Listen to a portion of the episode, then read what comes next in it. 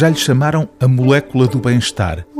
O déficit de serotonina conduz à depressão e à infelicidade e para o combater há versões cada vez mais aperfeiçoadas de antidepressivos.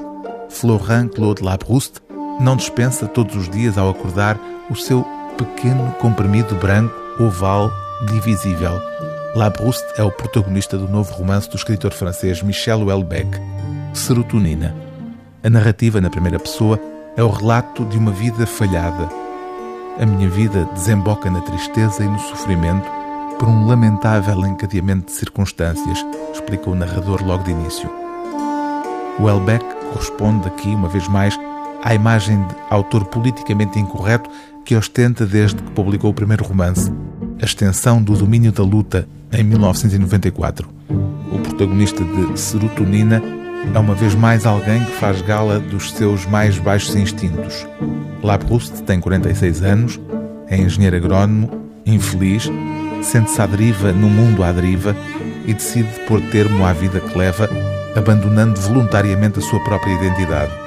Hospeda-se num hotel, foge à namorada japonesa sem lhe dizer para onde vai, desaparece do emprego que tinha e propõe-se ser outro com a ajuda da molécula da felicidade. Há apenas uma pequena contraindicação. O bem-estar químico só se obtém abdicando do desejo sexual. Estudei com atenção a bula, que me revelou que ia muito provavelmente tornar-me impotente e que a minha libido ia desaparecer. O Captorix aumentava a secreção de serotonina, mas as informações que recolhi na internet sobre as hormonas da função psíquica davam a impressão de confusão e incoerência.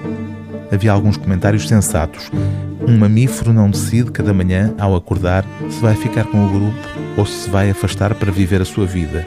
Ou ainda, um réptil não possui nenhum sentimento de apego aos restantes répteis. Os lagartos não têm confiança nos outros lagartos. Mais especificamente, a serotonina era uma hormona ligada à autoestima, ao reconhecimento obtido no seio de um grupo. Mas, por outro lado, era essencialmente fabricada no intestino e a sua existência fora confirmada em inúmeros seres vivos, incluindo as amebas. De que autoestima se podiam as amebas gabar? de que reconhecimento no seio do grupo.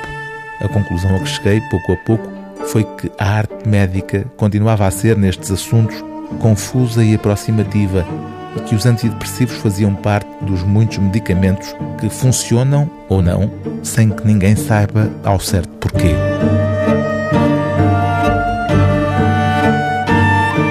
Livro do dia TSF é Serotonina, de Michel Houellebecq, tradução de Valério Romão, edição Alfaguara.